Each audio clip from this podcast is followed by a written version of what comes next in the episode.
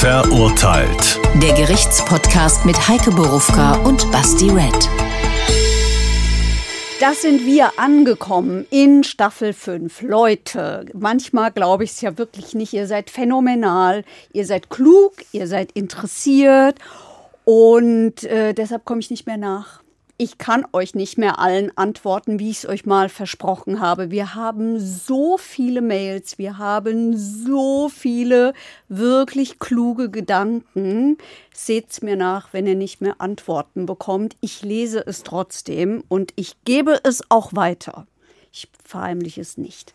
So, Freunde, Episode 1 führt uns selbstverständlich auch in Staffel 5 wieder zu einem echten Fall, viel echtem Leben, zu einem echten Urteil und vermutlich zu Unmengen an echten Fragen.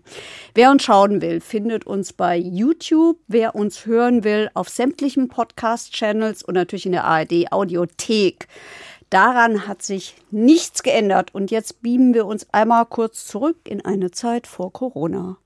Tatsächlich. Und äh, was sich geändert hat aber, ist, dass wir nicht nur zehn Folgen in Staffel 5 haben, Stimmt. sondern zwölf.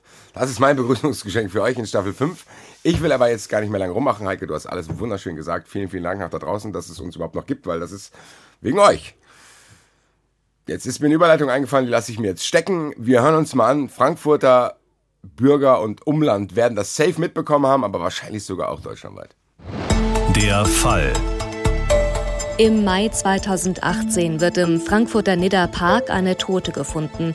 Sie ist stark entstellt. Ihr Mörder hat 27 Mal zugestochen. Es dauert einige Tage, bis klar ist, dass es sich bei der Toten um die 29 Jahre alte Irina A. handelt.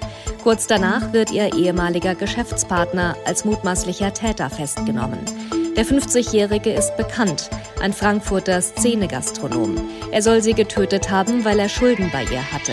Er bestreitet die Tat.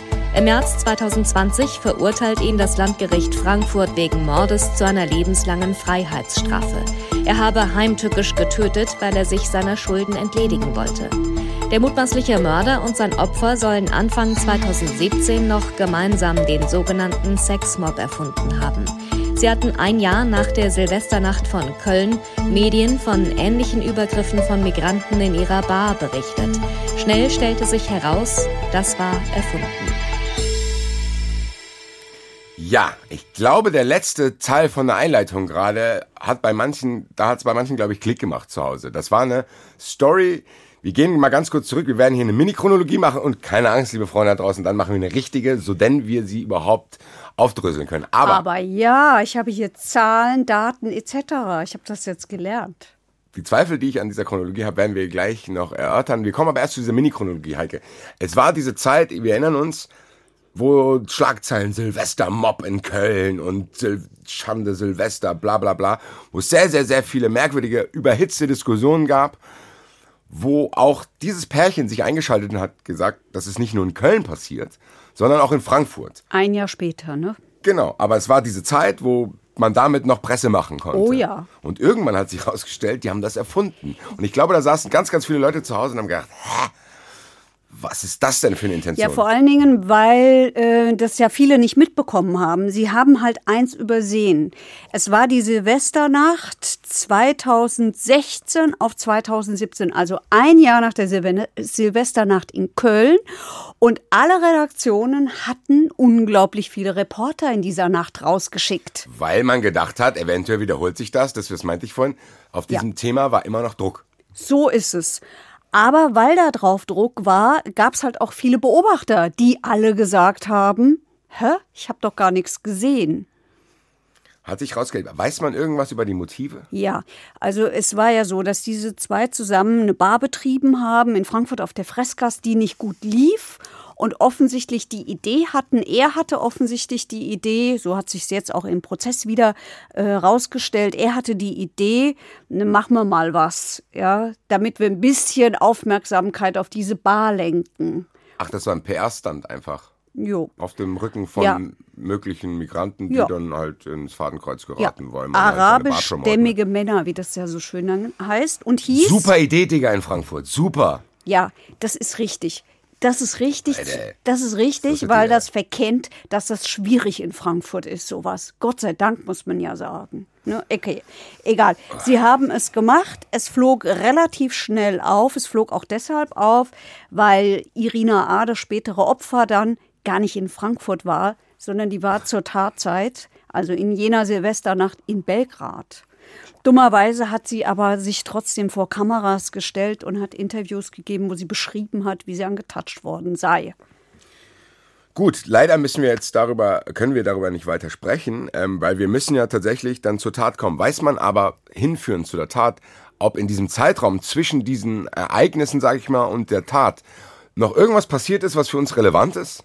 Ja, man dachte die ganze Zeit, das hänge damit zusammen, denn Irina A. ist gestorben, ist getötet worden, relativ kurz bevor der Prozess wegen dieser erfundenen Sexmob-Geschichte oh, stattfinden sollte.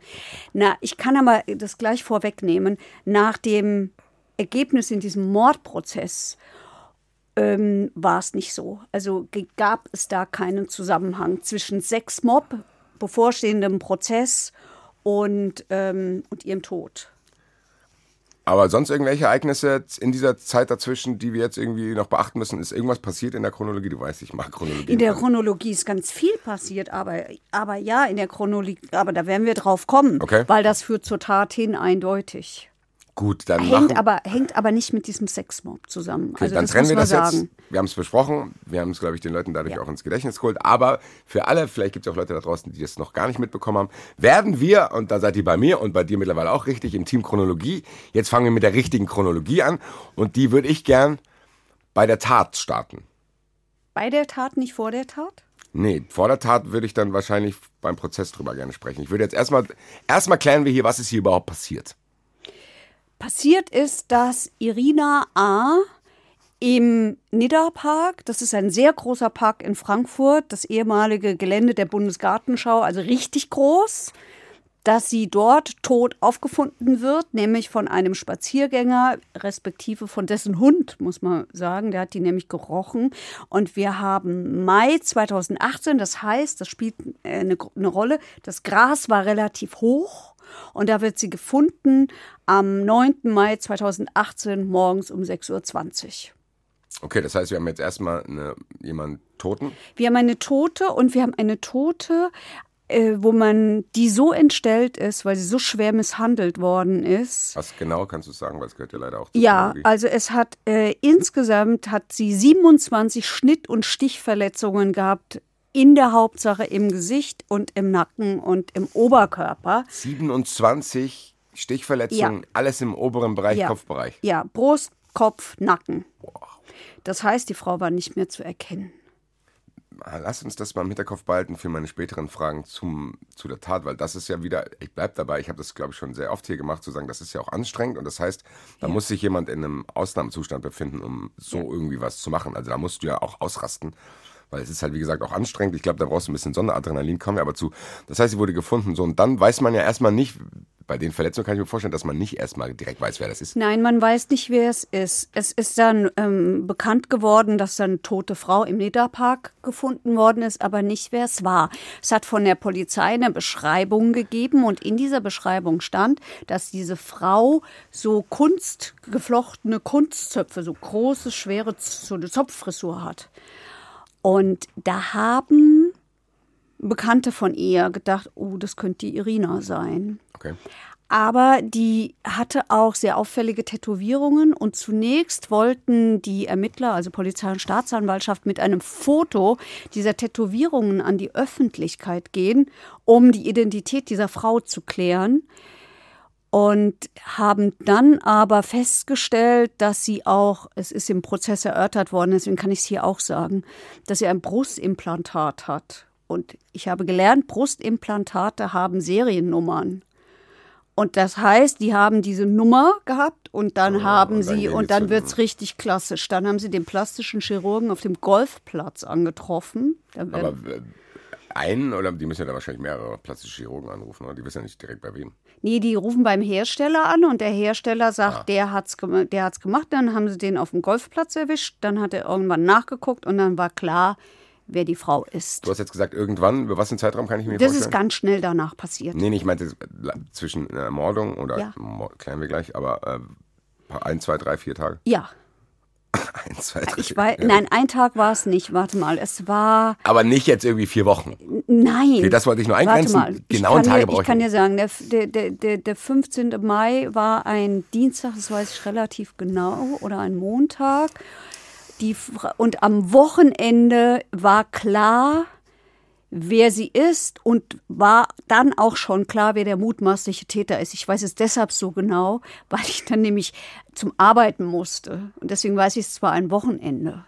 Okay, das heißt, du hast Also den Fall ganz kurz dann danach. auch, weil es hier in der Nähe passiert ist, auch begleitet natürlich Ja. Mhm. vom Hessischen Rundfunk. Ähm, Weil mir wie ging es denn dann weiter? Weil du hast es eben so im Nebensatz einfach gedroppt. Ähm, du sagst, es war ziemlich schnell klar, wer es war. Warum? Also nicht wer es war, aber wer es sein könnte. Naja, weil die zwei zusammen diese Beziehung hatten, weil dieses Sex-Mob-Nummer im Raum stand, weil dieser Prozess bevorstand, Ja gut, der sorry, ja aber geführt wir haben werden hier gelernt, sollte. im Zweifel für den Angeklagten, das reicht ja jetzt alles noch nicht aus. Und weil, ja, und weil, na, richtig, und weil aber Spuren gefunden worden sind. So. Und zwar Blut ist gefunden worden am Tatort. Anderes Blut. Ach, ich kann es doch genau sagen. Am 9. ist die Frau gefunden worden. Ich weiß ja jetzt, das Team Chronologie fragt immer genau nach. Deswegen schreibe ich neuerdings genaue Daten auf, weil ich sie mir dann doch nicht alle merken kann. Also, am 10.5. ist klar, wer sie ist, weil ein Kumpel von ihr diese Personenbeschreibung erkennt und das dann eben auch passt zu dieser Nummer da. Ähm, dann wird am 11.5 am 8. war die Tat. Also drei Tage später wird das Blut zugeordnet und äh, Jan M. festgenommen. Zugeordnet heißt, gab es schon irgendwo Blutproben von dem oder was? Nein, nein, die Polizei war ja relativ schnell bei dem. Der ist ja der Geschäftspartner von ihr. Okay, ah, wahrscheinlich auch vielleicht, um ihn einfach zu informieren. Ja, um Erstmal. ihn zu befragen auch. Und was so passiert ist. Okay, und dann egal. Wollen wir jetzt gar nicht mit lange aufhalten, weil wir können ja sagen, das Ergebnis ist folgendes. Er ist auf jeden Fall Verdächtiger. Er ist verdächtig, er wird festgenommen. Kurz danach, ja. So, da setzt nämlich der Zeitpunkt ein, wo ich es mitbekommen habe. So, das mit dem, ich wusste erst gar nicht, dass das zusammenhängt, so, dass das quasi das mit dem Sexmob, dass das das Pärchen ist aus der und der Bar. Aber plötzlich war es ja schon so, dass es ein öffentlicher Fall wurde. Ja. So, das heißt, ziemlich schnell war klar, okay, der ist verdächtig. Das ist, wenn wir jetzt mal rausrechnen, ob, wir, ob es war oder nicht, ist ja schon mal blöd für ihn trotzdem, oder? Ja, natürlich. Das, der, das muss man Es mal hätte ja auch dazu sagen. theoretisch sein können, dass es nicht war, meine ich. Ja, hätte es theoretisch sein können. Aber ich hatte zum aber- Beispiel in der Öffentlichkeit ziemlich schnell, schnell das Gefühl, dass es eh klar ist, dass er das ist. Also interessant, weil ich habe äh, äh, ganz andere Erfahrungen gemacht. Also Jan M. ist ein charismatischer Mensch. Manipulativ ist er später dann im Prozess genannt worden, aber er ist jemand, der äh, als erfolgreicher Gastronom, Szene-Gastronom galt, was er nicht war, aber er galt als solcher. Der war wohl sehr eloquent oder ist sehr eloquent. Ich sag immer ist wohl, weil der hat selber vor Gericht nicht geredet. Deswegen ähm, kann ich, ich habe ihn nicht hören können selber. Ähm, aber er ist eben ziemlich bekannt und nach allem, was man dann eben erfahren hat über ihn, der hat da ein, ich würde mal sagen, eigenes Schneeballsystem gehabt, weil er ständig pleite war, aber sich sein luxuriös, luxuriöses Leben weiter leisten wollte und auch geleistet hat, also ein Fuhrpark.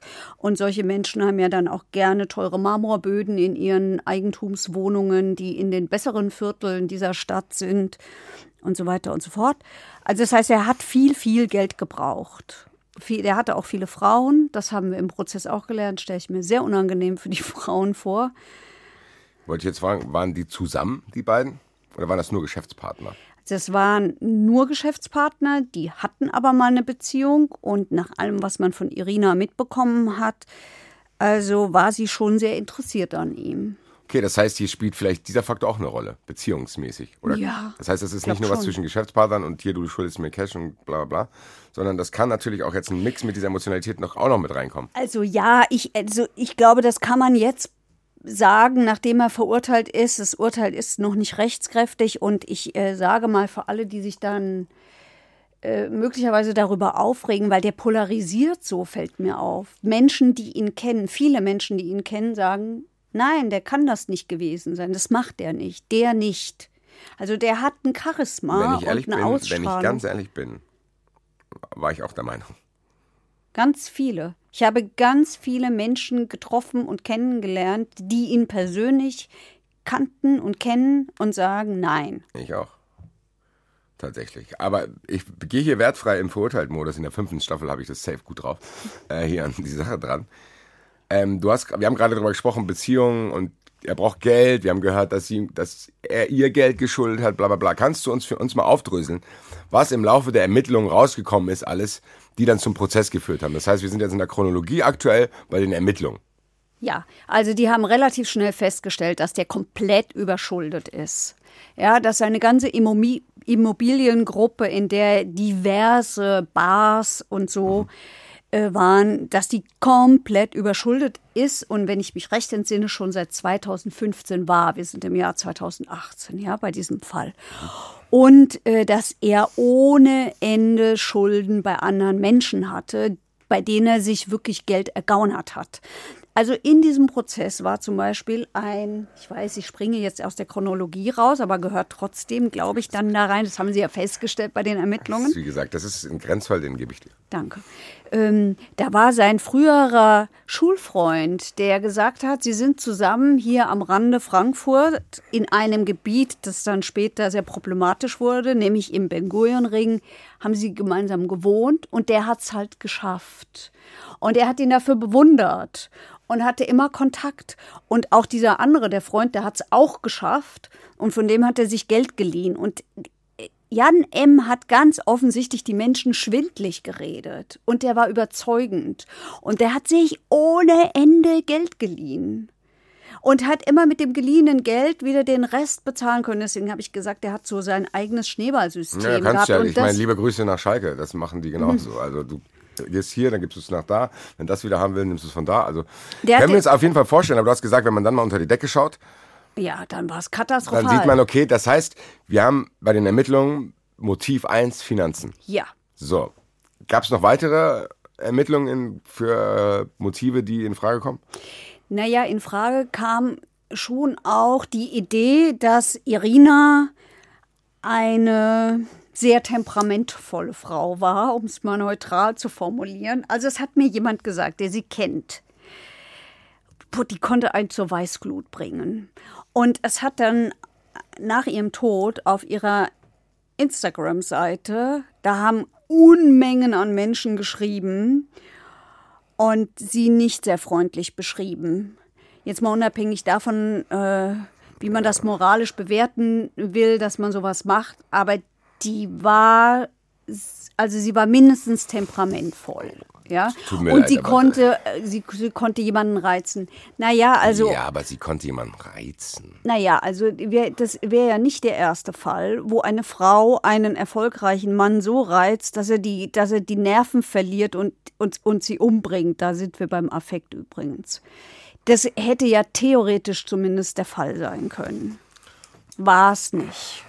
Aber Okay. es hätte ja so sein Das dritte können. mögliche Motiv, dass es irgendwas mit dem Prozess von dem Sexmob zu tun hat, haben wir auch ausgeschlossen. Ja.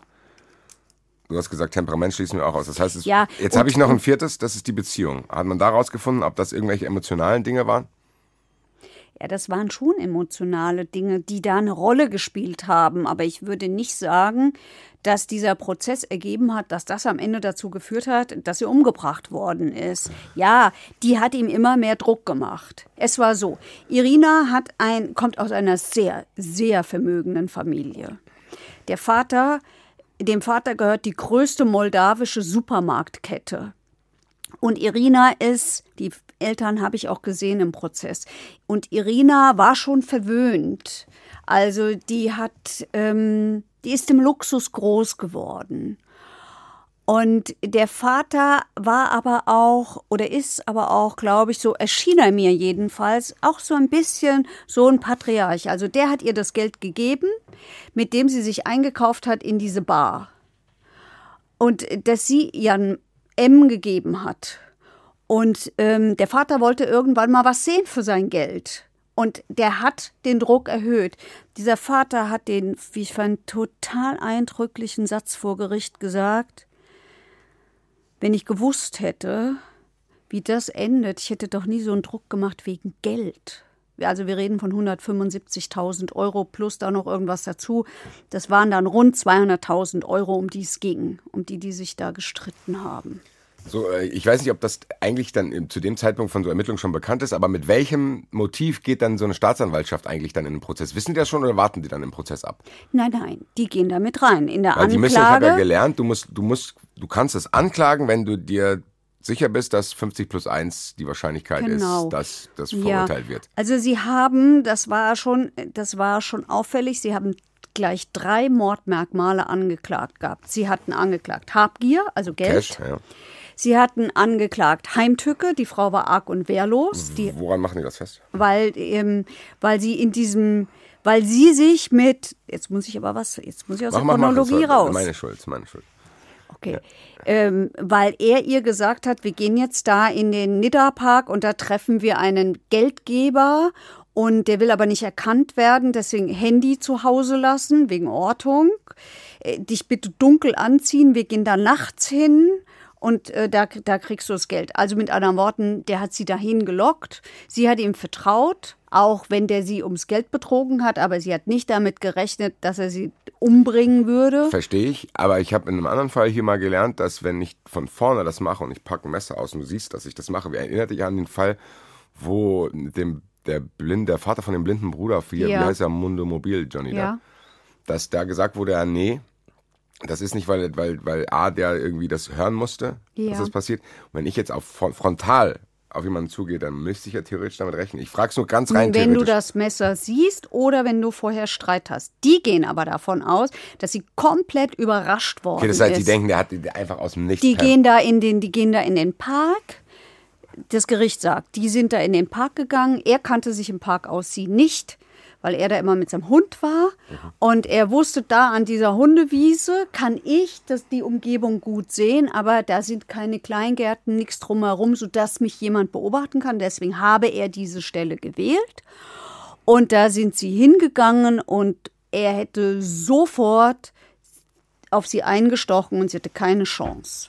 So, jetzt haben wir die verschiedenen Motive gesammelt, oder? Drittes war noch niedrige Beweggründe. Ah, In der Anklage. Am Schluss ist es nicht Ist verurteilt worden.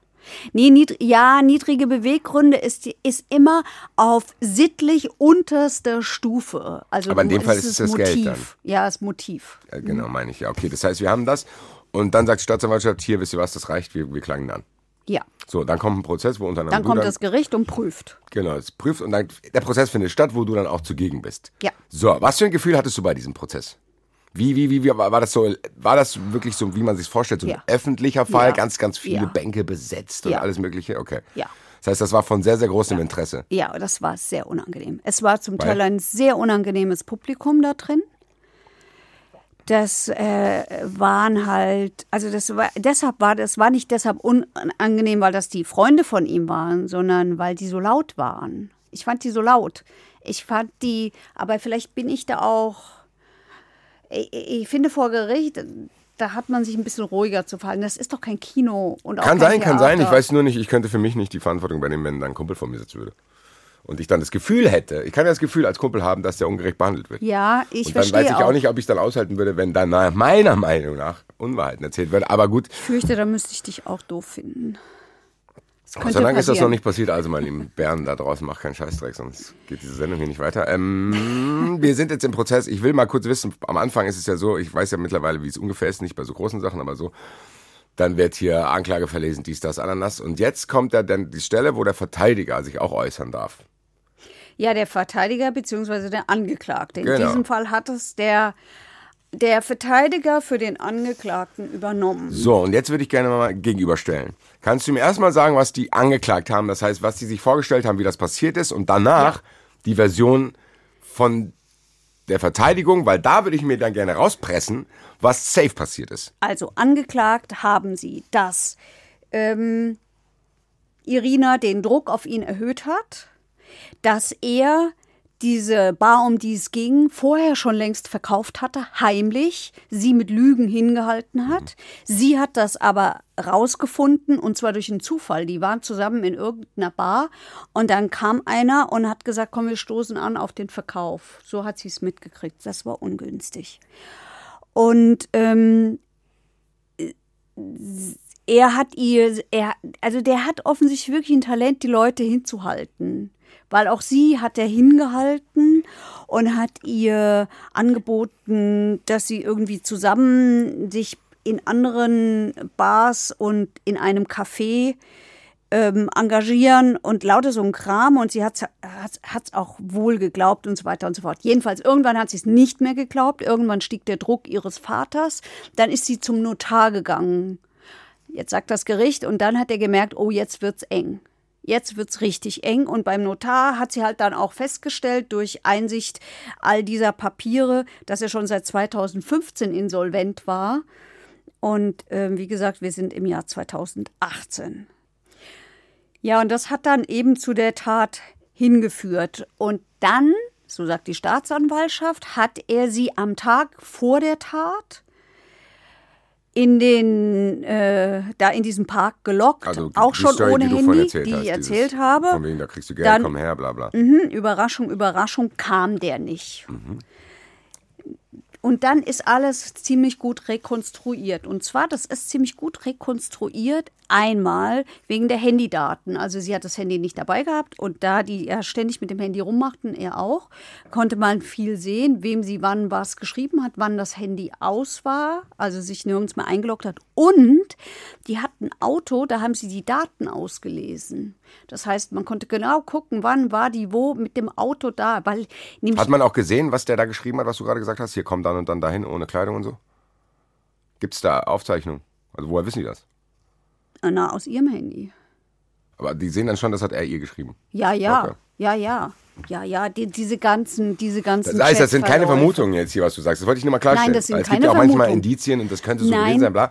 Sondern das ist alles mit Autodaten, Handydaten, alles Ja, ja. untermauert. Alles. Okay. Alles plus, es gibt noch eine Freundin von ihr, bei der sie dann an diesem, nach dem ersten, wir treffen angeblich den, den Geldgeber und der kommt aber nicht. Ja. Die, ähm, das Gericht hat später gesagt, das hat er gemacht, äh, um es halt mal zu testen, ne? um die Örtlichkeiten sich anzugucken, um zu schauen, ob das funktioniert. Das Gericht geht davon aus, er glaubte, den perfekten Mord zu begehen. Das sagt das Gericht. So, und jetzt. Okay, das ist ähm, jetzt angeklagt. So, das das ist, ist jetzt angeklagt und angeklagt ist, dass eben am Tag danach, auch da ist ziemlich gut dokumentiert, was sie an diesem Tag gemacht hat. Da war sie shoppen mit den, die hat zwei kleine Kinder, mit zwei kleinen Tag Kindern und dem. Ex-Mann. Am Tag nach diesem ersten Treffen, also nach dem ersten Mal, wir fahren zusammen in den Nidderpark, um den Geldgeber zu treffen und der kommt halt leider nicht. ah, okay, So. okay, das war quasi so ein Testlauf mäßig. So, So wegen, sagt okay, das Gericht, okay. das war ein Testlauf. So, und ähm, die war ja, ich will mal sagen, eine sehr unruhige Person, die ähm, hat auch Drogen genommen, die hatte vorher schon einen Entzug gemacht und äh, auch ihre Freundin hat das dann erzählt, ähm, dass die, dass die dazwischen, also die war so, wie will ich das denn sagen, die war so ständig in Bewegung. Die Frau hat keine innere Ruhe gehabt, die hat nicht auf dem Sofa gesessen. Nein, keine, kein- wir ziehen hier keine Vergleiche. Die hat nicht auf dem Sofa gesessen, hat ein Buch gelesen. Die wollte halt immer Party machen. Ja, und Party hieß Champagner, Koks und äh, was Gescheites zu essen. So irgendwie. Also auch da kann man das, kann man das total gut rekonstruieren. So, jetzt kommen wir an den Tattag. An dem Tattag sagt die Staatsanwaltschaft und später dann auch das Gericht, hat er ihr also diese Anweisung gegeben, zieh dich schwarz an, lass das Handy da, Ja. heute klappt's. Ja, ja, ja, so. fahren hin. Jetzt leiht sie sich die Klamotten von ihrer Freundin. Sie hat nämlich das, sie hat nämlich, das hat die Verteidigung dann schon im Prozess auch versucht zu nutzen, dass sie die Klamotten der Freundin anhatte. Und sie hat auch versucht, die durchaus bisschen schwierige Freundin auch im Aussageverhalten zu demontieren, weil ich meine, das sind Frauen, die leben in der Partyszene. Ja, aber was haben die probiert? Ich meine, das kann, was ist Naja, da? unglaubwürdig, sie unglaubwürdig darzustellen, sie sie der die- die- Lüge die zu überführen. Ja, aber was ist da noch dann nicht- also- Na, was sie wann gesagt hat. Da geht so. es doch um so Details. Also ich glaube, das können wir uns hier sparen. Da geht es, weißt du, um so Details. Um wie viel Uhr hat die das gesagt? Wann kam der Anruf so und so? meine, wann haben sie das Sagen wir mal, diese Freundin würde es gar nicht geben, hätten die das trotzdem angeklagt. Ja. So, also dann. Aber diese Freundin hat schon den entscheidenden Hinweis gegeben. Die Freundin hat nämlich mitgekriegt, wie Jan M. sie angerufen hat an diesem Tag, um sie in den Park wieder zu bestellen. Das hat die Freundin mitbekommen. Und die Freundin hat auch den entscheidenden Hinweis dann der Polizei gegeben. Hier, ich war mit der im Auto und der hat angerufen. Okay. die ist ja nicht mehr aufgetaucht dann. Die wollte eigentlich zu ihr zurück und kam nie wieder. Okay, ich sag mal so. Dann gibt es auch noch die Blutspuren von ihm. Das heißt, so unrealistisch ist das, was jetzt da gesagt ja, hast, es ist es gibt jetzt Blutspuren. Es gibt, es gibt Blutspuren von ihm an ihrer Socke. Es gibt Blutspuren im Schuh von ihr. Es gibt rund um die Parkbank in der Nähe dieses, also die Parkbank war wohl der Tatort, in der Nähe dieser Wiese, wo sie gefunden worden ist, gibt es auch Blutspuren von ihm. Und es gibt unter einem Nagel von ihr DNA von ihm. So, ich sag mal so, ich habe ja vorhin gesagt, ich will aber gerne was rauspressen. Aus beiden Gerichten, die wir uns jetzt zubereiten. Aus dem nehme ich schon mal ziemlich viel mit, muss ich sagen. Ja, Weil da ja Sachen dabei sind, die kann man jetzt auch nicht abstreiten. ja. So, jetzt bin ich sehr gespannt, was die Version von der Verteidigung ist, wie denn da die DNA unter den Fingernagel kommt, wie das Blut reinkommt, wie die die Chats erklären, wie die diese Anrufe erklären, diese ganze Cash-Nummer auflösen, weil im Endeffekt würde ich jetzt denken als Verteidiger, oh je, das ist schon eine erdrückende Wand, die mich hier als Verteidiger erwartet, weil viele Auswirkungen, äh, Auswegmöglichkeiten sehe ich da nicht. Also ich jetzt gerade, ich bin gespannt, was die Verteidigung Das würde ich auch so denken. Und er hatte wohl zunächst auch einen Verteidiger, der das auch so gesehen hat und offensichtlich, nach allem, was man da so mitgekriegt hat im Prozess, ihm gesagt hat, du solltest reden und du solltest es zugeben. Nur damit man weg von dem Mord kommt, Richtung Totschlag oder Affekttat oder so. Da werden wir sicher noch hinkommen. Ähm, seine letzten Verteidiger aber nicht. Die haben gesagt, der Mann war das nicht. Und haben folgende Version von ihm erzählt. Also, er ist zu Hause in seiner Wohnung und schläft. Äh, weil er ist irgendwie vor dem Film eingeschlafen. kann passieren. Da werde ich nämlich skeptisch. Ja, das kann, das verstehe ich sofort. Ja. Das kenne ich. Und ähm, zu Hause bei ihm waren Handwerker, weil die haben gerade, glaube ich, den, ich glaube, das war das mit dem Marmorboden. Ich glaube, da wurde gerade der Marmorboden neu gemacht. Also es waren Handwerker und die sollten auch am nächsten Tag wiederkommen. Um drei Uhr wacht er auf, Nachts. nachts. Gut, kann auch passieren. Safe. Dann schaut er aufs Handy. Kann auch passieren. Also kenne ich auch. Und dann denkt er, ui, die Irina hat sich nicht gemeldet. Und es fällt ihm ein, das Motorrad steht ja noch in der Einfahrt und morgen die Handwerker, die müssen ja da wieder in die Einfahrt. Also steht er auf und möchte das Motorrad umparken. Und weil er ja nur das Motorrad umparken will, lässt er sein Handy oben in der Wohnung, weil das brauchen wir ja nicht zum Umparken. Dann denkt er, puh, macht er sich irgendwie Sorgen um Irina. Hat er probiert, die anzurufen? Nein. Setzt sich, setzt sich auf sein Motorrad Fehler und fährt Bars und Hotels ab, wo die halt so sonst so ist. Kann er aber nicht nachweisen, weil kein Handy dabei. Oder gibt es Ja. Zeugen, die das bestätigen? Dass nein, hier nein, er hat doch kein Handy dabei gehabt. Ja gut, aber es gibt ja, kann ja sein, ja, der war hier. Nein, nein, nein. Mhm. Nee, es war ja nachts um drei, da trifft man jetzt nicht mehr so viele. Und dann fährt er aber auch zum Niederpark und da sieht er das Auto von ihr, das da steht. Hat er begründet, warum der zum Nidderpark gefahren ist? Ja, weil er sich halt Sorgen gemacht Ja, hat. ja, aber wenn ich mir jetzt Sorgen um meine Freundin mache, dann ist nicht mein erster Impuls, ich fahre mal in den Nidderpark. Zumal bei Irina, deren sämtliche. Freundinnen, deren sämtliche Freundinnen sagen, Irina ist nicht spazieren gegangen. Irina ist mit dem Auto, mit dem dicken Auto vor die Tür gefahren. Und Nee, aber wir haben nicht nicht irgendwo, im haben, wir nicht vorhin irgendwo gehört, dass sie den Park auch gar nicht kannte? Ja, das, das, das sagt das Wie, Gericht. wie soll der da drauf kommen, dass die, also was, das ist ja schon. Ja, das stimmt ja nicht, sagt er ja. Weil die waren schon auch mal mit dem Hund spazieren. Okay. Weil er kennt den Niederpark, weil er da ja mit dem Hund ist. Das glaube ich sogar sofort, weil da gibt es große Hundewiesen. Ich kenne auch Leute, die da mit dem Hund spazieren gehen. Liebe Grüße an den Herrn Lossner, der hier ab und zu auch in der Sendung ist. Also der Genau. werden wir später nochmal anrufen in anderen Bereich. So, jedenfalls sieht er also das Auto und läuft in diesen Park rein. Und weil er also ein Jäger auch ist, sieht der gut auch nachts. Also ich denke mir das nicht aus. Ich denke mir das nicht aus. Aber nochmal ganz kurz. Ähm, er hat gesagt, dass er ein Jäger ist. Ja, also das stimmt auch. Der hat einen Jagdschein. Und deswegen sieht er nachts gut. Ja, also das sagt er. Ob das stimmt, keine Ahnung. Ich bin keine Wenn ich mich auf Jägerin. alles einlasse, denke ich bis hierhin auch noch.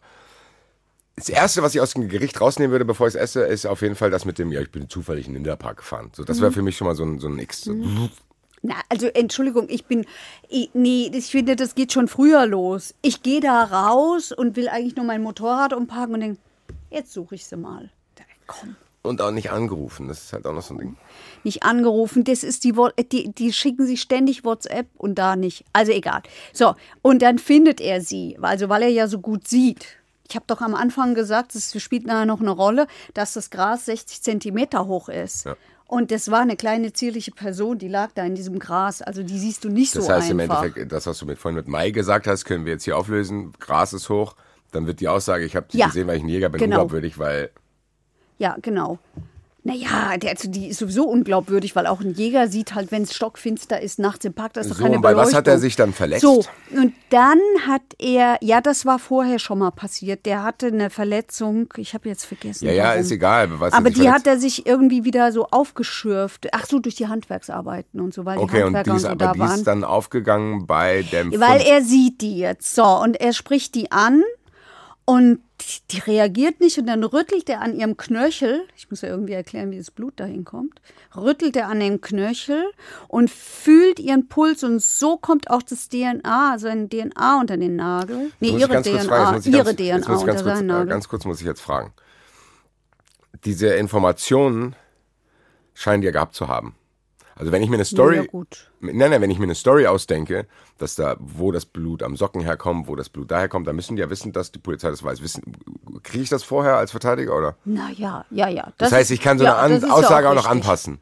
Ja, Okay, dann nee, wollte ich nur wissen. ja, die Verteidiger kriegen, kriegen die Die müssen ja informiert sein. Nee, finde ich Ja, richtig. das ist ich wollte ja jetzt auch nur, so, nur ja. für den Ablauf, weil äh, ansonsten wäre Genau. ich jetzt mal kurz in Zweifel gekommen. So, und dann ist er so total verwirrt, dass er sich mehrfach um die eigene Achse dreht.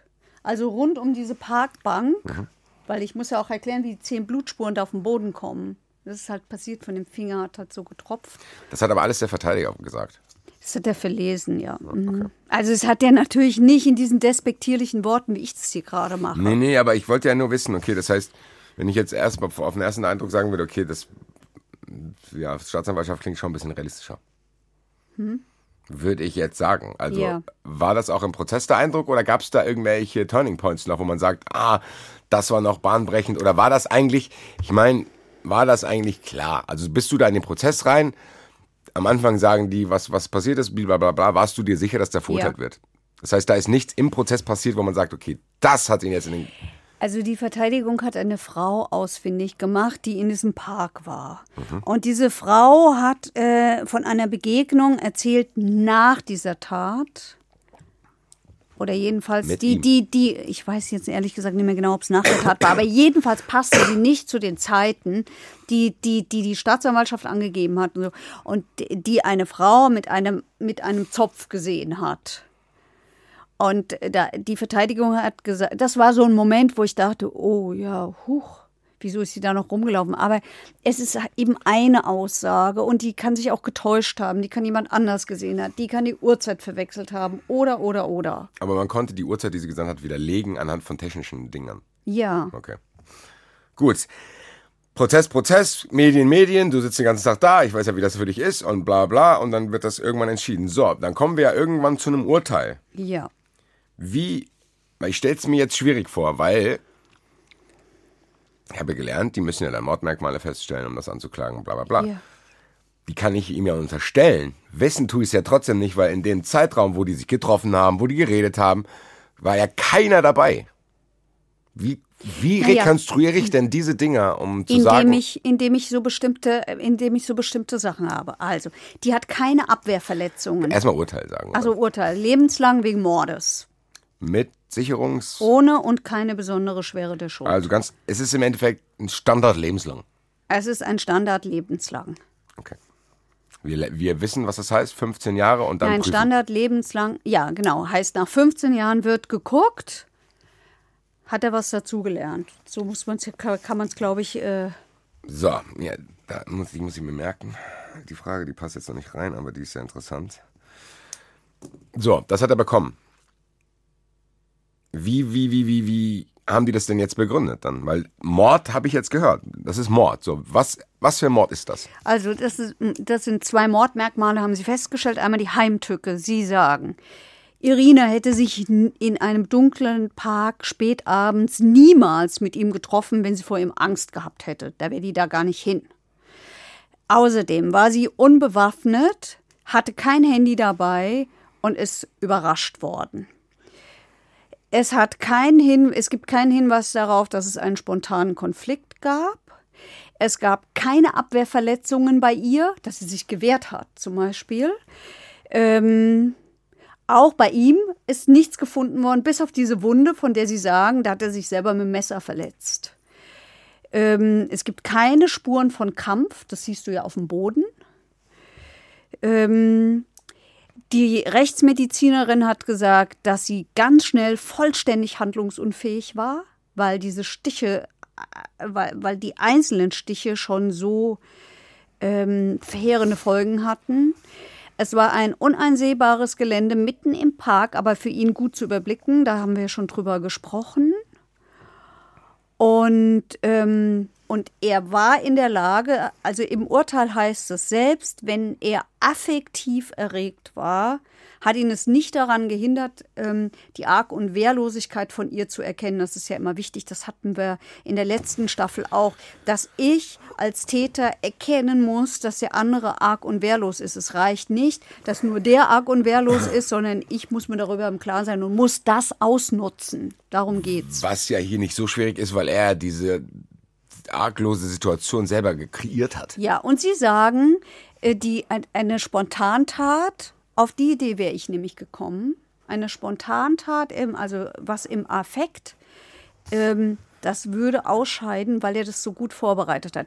Ich weil er hingefahren ist vorher. Ja, weil er, weil er am Tag vorher mit ihr hingefahren ist, weil er den Ort ausgesucht hat, weil er dafür gesorgt hat, dass sie kein Handy dabei hat, dass sie dunkel gekleidet ist, etc. Ich habe am Anfang immer gedacht, wenn jemand so viel auf, auf den genau. anderen genau. einsticht. Hätte ich nämlich jetzt auch gedacht. Und ich habe keine, ich habe keine Abwehrverletzungen und nichts. Dann kann es doch sein, dass der andere, das Opfer, irgendetwas gesagt oder gemacht hat. Wo der dann snappt. Wo der durchdreht. Genau, so. Und deshalb hätte ich nämlich jetzt auch gedacht, weißt du, was eigentlich auch noch dafür sprechen würde? Ist diese krude Geschichte, die er dann danach erzählt. Weil ganz im Ernst, für mich ist hier ein Logikfehler auf seiner Seite drin. Ich plane das alles. Ich fahre dahin. Ich schaue mir das an. Ich plane, wie ich das mache. Und dann gebe ich bei der, bei, der, bei der Staatsanwaltschaft so eine Aussage ab. Ja, da habe ich nein, Socken gezogen. Die Aussage kam erst im Prozess. Ja, aber ich meine, trotzdem, wenn ich das vorbereite, habe ich doch safe im Kopf eine eventuelle Story, die ich erzähle. Oder, oder ich bin so sicher, dass sie mich sowieso nicht kriegen, weil ich das ja alles so gut vorbereitet habe. Ja, aber das ist ja ein Denkfehler, mal, der, der, der, hat, doch schon mit der zu tun gehabt. Ja, also. naja, aber wenn du so ein, so ein Mensch bist wie der, der hat, der hat schon nach der Tat, hat der bestimmte Dinge getan, die sind schon auffällig. Also auffällig deshalb, weil, ähm, weil er schon dafür gesorgt hat, dass er ein gescheites Alibi hat. Also zum Beispiel, der kommt nach Hause und zu Hause ähm, trifft er dann da auf seine Freundin und geht mit der Freundin essen. Vorher ruft er seinen Sohn wegen irgendwelcher Schulnoten an. Also das ist schon, das ist schon, das macht, das macht jemand, der sowas plant. Boah, da der geht danach, also du, ja, du meuchelst da ein und dann gehst mit deiner Freundin essen, telefonierst mit deinem Freund, mit deinem Sohn, fragst nach Schulnoten.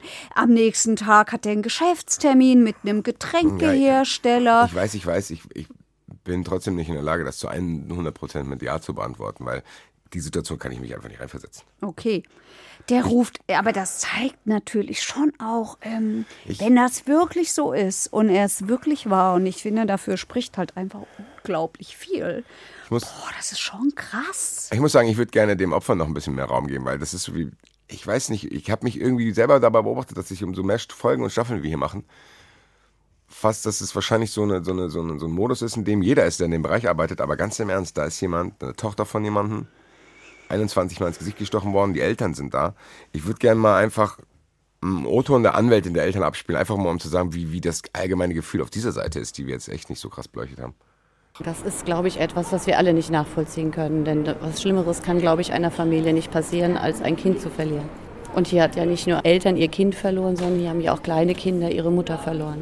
Wenn er es irgendwann mal einräumt, hat er vielleicht die Chance, nach den 15 Jahren rauszukommen. Aber wir haben nun mal ein Strafvollzugsgesetz, da erwartet man Tat- und Schuldeinsicht von dem Täter. Und wenn das nie kommt, muss man mal sehen. Kann ich nicht voraussehen.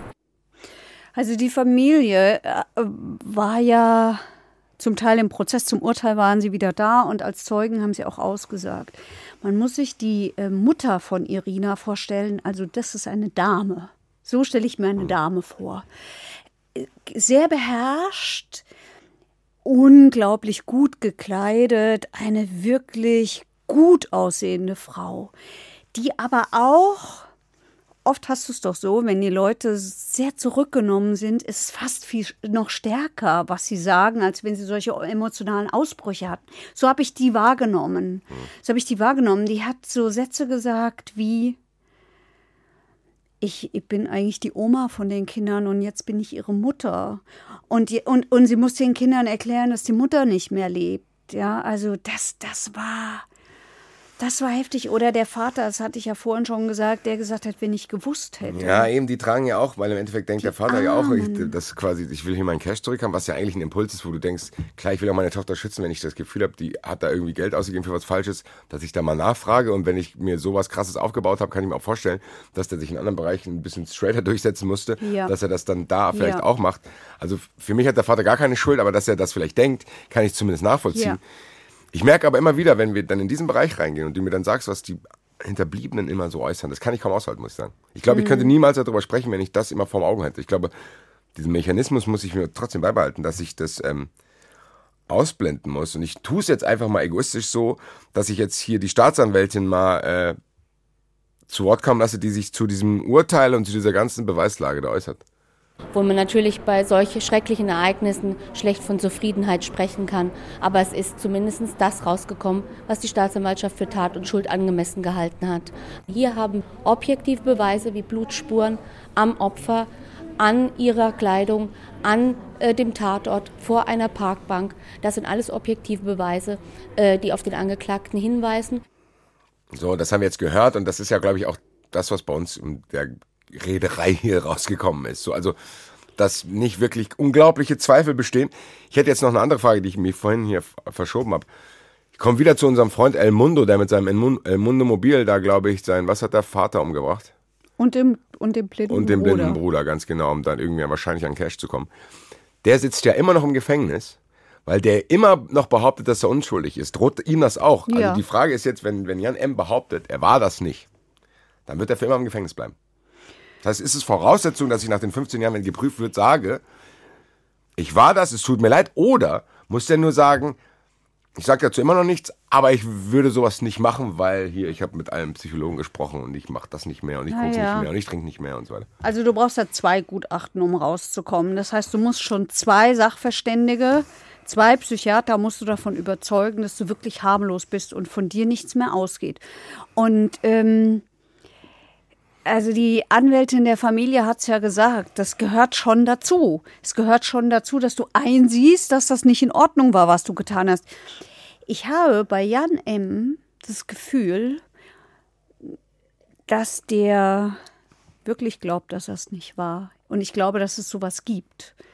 Ähm, dass, es, dass es Täter gibt, die das so negieren, und das, das ist so ein. Dass das wie ein Filmriss dann quasi ist. Dass er das, oder meinst du, der, der, also wie, der redet wie, sich da was zusammen, was so nicht war und irgendwann glaubt das. Ich habe das schon öfter in Prozessen gehabt. Okay. Dass ich das nicht das Gefühl hatte, vielleicht täusche ich mich komplett. Das ist ja nur so eine Wahrnehmung von mir. Ich habe bei dem schon das Gefühl, der glaubt, dass es nicht war. Der glaubt mittlerweile daran, dass es nicht war. Das würde also, zumindest einiges erklären der, der, der Mann ist ja offensichtlich durch und durch Betrüger. Der fälscht, der lügt, der fingiert Ausschreibungen. Wir haben da, wir haben da einen gehört, da, da, da ging es um das wirklich bekannte Café Lauma in Frankfurt, von dem er behauptet hat, er würde das übernehmen. Und dadurch hat er es wieder geschafft, Geld von jemandem zu bekommen. Der hat aber nicht ein einziges Mal mit der Stadt Frankfurt, der das Café gehört. Das sind sehr, also für die, die nicht aus Frankfurt sind, das ist wirklich ein sehr traditionsreiches Café in Frankfurt. Mhm. Im Westend, also beste Gegend Frankfurts. Und der hat überhaupt nicht mit der Stadt verhandelt. Aber der hat den anderen, den, den, den, den anderen das glauben lassen und hat das damit geschafft, Geld zu bekommen. Und es war nicht der einzige. Er hat dann irgendwann, weil er auch Geld wollte, hat er erfunden eine Darmkrebserkrankung, die er gar nicht hatte. Okay. Und hat, so hat er sich 200.000 Euro für eine angebliche Behandlung in den USA erschlichen. Und der hat immer wieder Menschen gefunden, die haben wir auch im Prozess erlebt. Durchaus Menschen, die bekannt sind in Frankfurt. Also damit will ich sagen, erfolgreiche Geschäftsleute, die im Prozess gesagt haben, nein, der war das nicht. Der, der, der nicht. Du hast es ja vorhin auch gesagt. Ja. Ganz viele die ihn kennen, können sich das nicht vorstellen. Der, der, der Vorsitzende Richter hat ihn als manipulativ im Urteil bezeichnet und als einen, der unter einer Hybris leide und eben ein Narzisst ist. Vielleicht ist das tatsächlich die Erklärung dafür. Aber jedenfalls hat der, also der hat die Leute richtig betrogen. Ja, das wird wahrscheinlich zu weit führen, wenn ich da jetzt nochmal weiter nachfrage. Ich habe jetzt hier, bei mir ist alles aus der Zuschauerraum durchgestrichen. Ähm, hast du noch irgendwas, was du mir erzählen wollen würdest? Nee, das, ich habe ja immer gesagt, das kommt nicht so häufig vor, aber davon rücke ich jetzt immer mehr ab, weil El Mundo war ja auch hier so einer. Ne, der hat auch betrogen und gemordet. Ich habe immer gedacht, Betrüger würden nicht morden. Die machen, die, die verübten keine Gewalttaten, aber es scheint dann doch ein starkes Motiv zu sein, Geld. Kann es sein, ich, ich, wenn ich sein Verteidiger gewesen wäre, hier mit meinem Laienwissen, was ich mir erworben habe, hätte eine komplett andere Strategie gefahren mit. Vielleicht war er auch wirklich unter finanziellem Druck, den er sich aufgebaut hat, hat dann dadurch diese Sachen gemacht und hat immer wieder gelogen und so weiter und war dann wirklich in einer Ausnahmesituation, war vielleicht auch noch druff, keine Ahnung, hat man bei ihm einen Drogentest gemacht dann?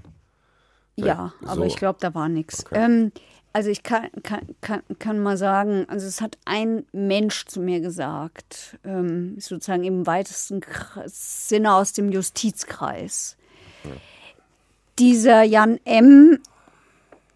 ist ein Großmaul. Und äh, Jan M. ist einer, der aber, der aber hier in den, sozusagen in der Riege der Großmäuler in Frankfurt und der harten Jungs eigentlich immer ein bisschen ausgelacht worden ist, weil er da tendenziell als Weichei galt. Und über den habe einer aus der Riege dieser eher harten Jungs gesagt, hier, der hat sich ja nicht mal getraut, auf der Straße in die Ecke zu pissen, weil er Angst hatte. Und vielleicht war es doch so, ich zitiere jetzt, dass Irina gesagt hat, hier, du kannst du nicht mal ficken. Und dann ist er ausgerastet. Also, dass wir hier vielleicht, vielleicht war es doch ein Affekt. Dafür würde doch das mit den, ich gebe zu, da kommt man nicht so richtig an diesen Vorbereitungen vorbei. Hinterher, ja, das kann sein, dann erschrickt man und denkt, oh Gott, oh Gott, oh Gott. Aber ähm, vielleicht ich, war es doch ein Affekt. Ich muss sagen, ich tue mich immer schwer mit diesen Aussagen, die du dann immer so sagst. Du hat einer gesagt, der war ein Weicher, der andere hat gesagt, das ist ein Großmaul. Dann ja, ich muss sagen, ich tue mich immer ein bisschen schwer mit diesen Aussagen. Das war ein Großmaul, das war dies, das war das, weil weiß nicht. Das ist mir immer zu, zu, keine Ahnung, das ist mir nicht hart genug als Fakt sozusagen. Dass ich hoffe, das Gericht beachtet solche Sachen nicht. So, also. Naja, also du musst doch schon hingucken, warum macht jemand das, was er tut. Das ist die subjektive Seite einer Tat. Die da kann ich nicht ganz übersehen. Sonst würden, sonst könnten wir uns das schenken, die Fragerei nach dem Motiv. Sonst würden wir sagen, okay, er hat sie umgebracht, lebenslang, tschüss. Wegen Geld, so, so, Punkt. Aber dann ist es doch egal, ob er wie wegen Geld es umgebracht hat, weil er an manchen Augen von irgendwelchen Leuten ein Arschloch ist. So. Wenn also, ich jemanden so niedermetzel, wie das passiert ist, da muss ich doch auf die Idee kommen, dass da vielleicht doch ein Affekt dahinter steckt. Und dann muss ich mir auch die Frage stellen, wie ist der denn ausgelöst worden? Und da finde ich die Frage schon berechtigt, und mir den Menschen mal anzugucken und zu sagen, vielleicht hat die den provoziert. Also, damit ich nicht falsch verstanden werde, das entschuldigt gar nichts. Aber es rückt es in, ein bisschen zurecht. Boah, ich finde es jetzt ganz schwierig dazu was zu sagen, weil ich habe wieder, wie bei mir immer, ist zwei konträre Gedanken in meinem Kopf. A, würde ich sagen, eigentlich muss das ein Affekt gewesen sein, sonst hätte der nicht 21 Mal ins Gesicht geballert. Wenn ich einfach nur ganz kalt, mörderisch vorgehe, hätte es auch gereicht, bis sie tot ist. Genau. Ich will ja nur, dass sie tot ist. Irgendwelche Emotionen müssen dafür gesorgt haben, dass du die Power nicht bleib dabei. Ich habe das immer hier probiert. Eins, zwei, drei. Ich habe jetzt schon Schmerzen. Irgendeine Energie und Adrenalin muss freigesetzt werden, damit du überhaupt körperlich in der Lage bist, das so zu machen. Weil das, ganz ehrlich, das soll jetzt nicht gruselig klingen, aber hier sind auch Knochen. Es ist ja nicht so, dass ich 27 Mal in den Kuchen einsteche, sondern das ist steinhart alles. Ja.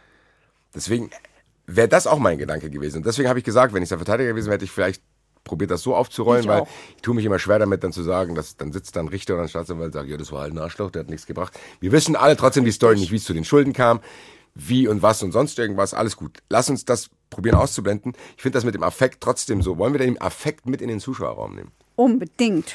Dann machen Weil wir diese Frage wird uns noch äh. Ist jetzt so zum vierten Mal oder so, dass das fünf auftaucht. Staffeln verfolgen. Zuschauerraum. Ja, und dann bleiben wir dabei, weil es hatte sich bei uns auch tatsächlich zu diesem Affekt jemand bei uns gemeldet. Ich muss ganz kurz hier die Frage aufrufen, weil er einen sehr, sehr langen Text geschrieben hat. Die zwei seid ein unschlagbares Team, bla bla bla bla. Ich, vielen, vielen Dank, mein Lieber. Danke. Oder meine Liebe, Sandra. Ähm, ich muss aber jetzt zu deiner Frage finden. Das ganz kurz an die Schreiber, die solche Frage, äh, solche Lobdinger stellen. Trennt das ein bisschen besser irgendwie. Mal. Schreibt ruhig ausführlich. Ihr hattet in einer Folge mal die Frage am Wickel, ob es denn überhaupt einen Mord im Affekt geben könnte. Was sie meinte, nein. Heike tentierte zu ja. Dann wurde der Experte hinzugezogen und für mich wurde alles noch mal verwirrender. Ich weiß etwa, was eine Tötung im Affekt ist. Die Planung entfällt. Beim Mord geht's Planung voraus. Der Experte gab für mich eine schwer nachvollziehbare Erklärung ab, die für einen Mord im Affekt sprechen könnte. Kann diese Frage bitte noch einmal aufgegriffen werden und anders beantwortet werden? Ehrlich gesagt, Sandra, vielen, vielen Dank. Ich habe es mich fast nicht mehr getraut, weil ich habe es damals auch nicht verstanden habe, aber aus Respekt vor Herrn Drescher, der für mich mittlerweile ein väterlicher Freund ist, mich nicht getraut, das so zu sagen, weil ich raff's immer noch nicht, wie ein Mord überhaupt im Affekt stattfinden kann und das dann ein Mord ist, weil für mich eigentlich der Affekt immer noch in meinem Kopf Stimmt nicht, ich weiß. Aber in meinem Kopf ist immer noch der Affekt ein Ausschlusskriterium, weil ich mache ja was im Affekt. Da bin ich in einem Sonderzustand. So. Keine Ahnung, aber sie hat nach einer anderen Meinung gefordert. Drescher wissen wir, was du sagst, wissen wir, was ich sage, wissen wir. Was wir noch nicht wissen, ist, dass derjenige sagt, der auch mit seinem Hund im Nidderpark immer spazieren geht, ging, rest in peace, Archie. Ruf ihn mal Lossi Bossi an.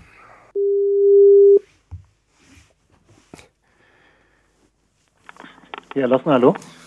Heike Berufka, Staffel 5 und Basti Red ist auch wieder dabei. Und du auch. Und Lossi Bossi ist auch wieder dabei. Juhu. Hallo, hallo. Grüße dich, mein Lieber. Äh, ich habe jetzt den Fehler gemacht, dass ich die Frage schon vorgelesen habe. Ich kann nicht so gut vorlesen, ich habe es in der Schule gehasst, deswegen fasse ich es jetzt für dich auf unserer Bernsprache zusammen. Wir reden darüber. Wir hatten das Mord im Affekt, ist das Thema. Ja, Wir kennen Heikes Meinung, wir kennen meine Meinung und Herr Drescher hat mir damals erklärt, dass es einen Mord im Affekt gibt. Die Sandra aus Berlin und der Basti aus Frankfurt sind aber weiter nicht überzeugt, dass ein Affekt einen Mord nicht ausschließen kann. Jetzt holen wir uns durch dich eine vierte Meinung dazu. eine vierte Meinung. Ja, der Affekt, das ist doch so ein Thema, ähm, wo man sich eigentlich nur in die Nesseln setzen kann. Danke! Offen. Der Also, Anwalt gibt's auch zu. nein, also eigentlich ist es ganz einfach. Affekt das gibt's bitte. nicht. Ja. Ein Affekt ist ein Schuldausschließungsmerkmal. Ja. Ähm, das ist sowohl beim Mord als auch beim Totschlag möglich. Ja, weil du bist, du hast ja die Tatbestände, dann bist du entweder Mörder oder Totschläger. So. Und irgendwann kommst du zur Frage der Schuld. So. Das ist also keine Frage, ob Mord oder Totschlag vorliegt. Das ist der Affekt. So, Leute, danke. Endlich verstehen wir es. Nee, ich immer noch nicht. Natürlich. Warum? Ja, er sagt, es mal. kann Mord oder Totschlag Genau. sein und es geht nur darum, wirst du dafür bestraft oder nicht. Genau. Und dann gibt's dann bist du ja, also du stellst fest Mord oder Totschlag und ähm, dann gehst du in den in die Schuld, ja, und dann guckst du, ist der Täter schuldfähig oder ist er eingeschränkt schuldfähig oder schuldunfähig? Dann kann es trotzdem noch ein Mord sein. Ja, natürlich. Also Dann, ich glaube, Weil was mir immer geholfen hat in der Schule, ist ein Beispiel. Ein Beispiel, also, ähm, ja, du weißt doch, was Mord ist. Das sind ja die, das ist ja das mit den Mordmerkmalen. Ganz also du bringst, genau. die- du bringst jemanden um, Aus- weil du eine Straftat verdecken willst. Zum Das Beispiel. Das Oder weil ich. Mordmerkmal Verdeckung einer Straftat. Genau, so. oder ja. So, und, und dann, hei dann heißt es, du bist quasi jetzt ob- objektiv gesehen Mörder. Ja, und subjektiv hast du auch den Vorsatz gehabt, bist du auch ein Mörder. Jetzt bist du aber in der Schuldfrage. So, hast du schuldhaft diesen Mord begangen?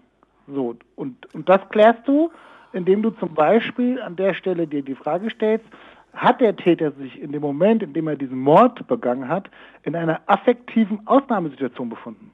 So, das ist eine Frage der Schuld und nicht eine Frage des, des, des, Tatbestands, Totschlag oder Mord. Weil die gleiche Frage kannst du dir auch beim Totschlag stellen. Sprich, du hast kein Mordmerkmal, bist also nur Totschläger. Aber dann muss das Dings, dass ich eine Straftat vertusche, wegfallen. Das kann, ich kann kein totschlagen, weil ich eine Straftat verdecken will. Nein, weil dann hast du eine Mordmerkmal. Das ist quasi dann ausgeschlossen. Genau, die, die, Das heißt- die Unterscheidung zwischen Totschlag und Mord ist ja das Mordmerkmal. Okay, Ja. das heißt, wenn ich es mir jetzt so vorstelle, ich muss auch ein bisschen in meinen Bildern reden, das heißt, ich nehme die, ich bin ein Typ, ich will eine Straftat verdecken, ich nehme die Ausfahrt diesen Menschen ums Leben zu, dem, dem das Leben zu nehmen. Mhm. Ja. Dann bin ich quasi schon beim Mord rausgefahren. Genau, da bist Dann du bin schon, ich schon quasi auf der Mordstraße und dann Genau. kommt es darauf an, wo ich, welche Raststätte ich reinfahre, ob das jetzt Affekt ist oder ob ich das eiskalt geplant habe. Genau, richtig. Genau. Und- und Was macht Eiska- das dann? Mach was passiert? Also was ist der Unterschied zwischen Mord im Affekt und dann normalen Naja, Mordverdeckung? Das ist dann bist du ganz normal in der, in der Prüfung der, der Schuldfähigkeit und dann kann es zum, zum also zur Feststellung der Schuldunfähigkeit kommen. Kannst du eingewiesen werden, zum Beispiel in eine, in eine, in eine Erziehungsanstalt. Ähm, Kann ich auch kann es zu einer freigesprochen werden? Milderung kommen. Na, naja, wenn du schuldunfähig bist, wirst du immer freigesprochen. Dann kommst du aber in die Psychiatrie. Nee, aber nicht so von wegen hier, der ist nur, der ist quasi. Nein, nein, nein, nein. Okay. Also das, das gibt es bei dem, also wenn du jetzt wegen, wegen Mord, jetzt nehmen wir mal den Mord an. Kann ich nicht sagen, das war im Affekt, tut mir leid. Nee, das, das kannst du nicht. Also wirst du freigesprochen tatsächlich, weil du schuldunfähig bist. Und die Schuldunfähigkeit bedeutet immer einen Freispruch. Aber weil die Tat so schlimm ist und die Folgen der Tat so schlimm ist, kommst du dann automatisch in eine psychiatrische Anstalt. Weil du scheinbar in der Lage bist, weil dir irgendwas Genau. nicht passt, sowas zu machen. Genau, genau. Und die Merkmale, äh, diese, diese Kriterien, nach denen du feststellst, ob das jetzt eine affektive, äh, eine schwere affektive Erschütterung war, ja, die dich zu dieser Tat hingerissen hat, ähm, das sind Merkmale, die machen wiederum Psychiater. Das ist kein juristischer Begriff, das ist ein medizinischer Begriff. Okay. Ja. Und da gibt's dann, also wenn es dann jemand nachgoogeln will, das ist dann, äh, das habe ich jetzt schnell geguckt, das ist die sogenannten Kriterien nach SAS. ja. Und da kann man dann lesen, äh, was dann so grob Kriterien sind, das ist aber alles Einzelfallentscheidungen und alles, das sind alles weiche Kriterien. Das ist ein ganz, ganz kompliziertes Thema. Hat aber nichts damit zu tun, ob du Mord oder Totschlag begehst. Und das eine gibt's nicht ohne das andere oder so. Jetzt habe ich es verstanden. Weil Das ich hab, das sind zwei verschiedene Ausfahrten und nicht die gleiche. Genau, zwei verschiedene Auffahrten. So, Einmal mein Freund Sandra, ich hoffe, liebe Grüße nach Berlin, war. Ich hoffe, du hattest es auch verstanden. Ja. Schauen wir mal. Äh, bevor du abhaust, bleib hier. Wir haben noch eine Frage zu einer der Lieblingsfolgen der Zuschauer aus der letzten Staffel. Okay. Das war die Folge, ich bin jetzt auch stolzer Katzenpapa, ich sehe das jetzt nochmal mit ganz anderen Augen. Die Ja. Folge Kitter Fussel Ja. war dort. Du erinnerst dich an den Fall. Ja. Dieser Herr, der Typ, der da mit dem Luftgewehr auf diese Hunde, Katzen, alle Haustiere von der Nachbarin schießt. Genau. Ehrlich gesagt bin ich ein bisschen sauer auf mich, dass mir die Frage nicht eingefallen ist. Ich weiß leider den Namen nicht mehr, aber du wirst deine Frage wiedererkennen. Der fragt sich, wieso wurde überhaupt nicht vor Gericht geprüft, dass der einfach auch hätte Menschen treffen können. Ich kann ja nicht auf ein fremdes Haus schießen und dann sagen, ja, ich wollte aber nur die Katze treffen, deswegen will ich hier wegen Sachbeschädigung angeklagt werden. Der hätte ja theoretisch auch die Frau, wenn der da sein Geschäft macht, der Hund, während der da brüllt, auch rauskommen können, um das vielleicht wegzumachen und in dem Moment Ja, ja. kriegt sie das Diablo ins Gesicht.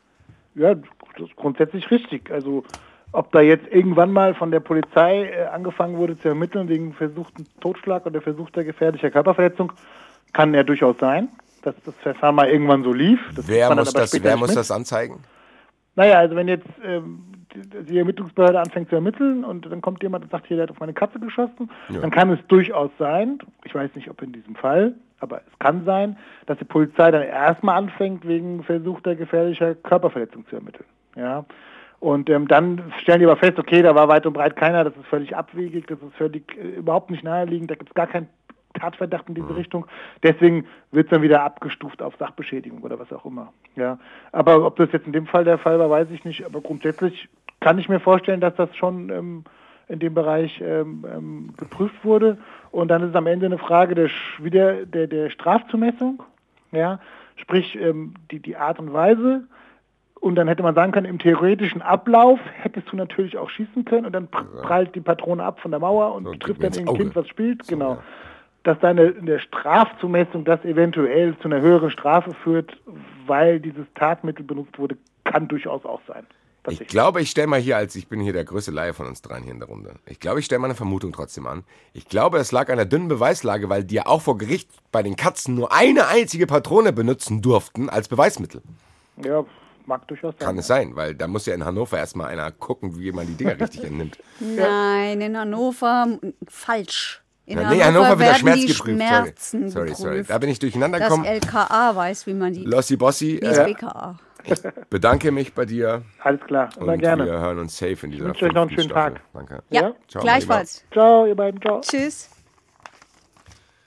Zettel zu, Handy zu, drauf, alles Stift drauf, erzählt. Tasse drauf. Schauen wir mal. Leute, liked uns, schaut uns, schreibt uns und seid nicht sauer, wenn wir nicht antworten. Verurteilt at hr.de ist der E-Mail von dem E-Mail-Postfach, was überquillt. Instagram, Hashtag Vorurteil, Twitter, Hashtag Vorurteil. Lasst uns eure Fragen zukommen, die freuen uns. Lasst uns auch Erklärungen zukommen. Es gibt auch Leute, die sehr, sehr viele interessante Dinge aufgeklärt haben, die wir hier besprochen haben in der letzten Staffel oder die wir uns gefragt haben von, keine Ahnung, Gutachten und so weiter und so weiter. Also, alles, was euch auf der Seele brennt, raus damit. Und wer Basti mal ohne Kappe sehen will, der muss YouTube gucken. Dabei, dabei, sage ich auch in Staffel 5. Tschüss. Verurteilt. Der Gerichtspodcast mit Heike Borufka und Basti Red. Eine Produktion des Hessischen Rundfunks.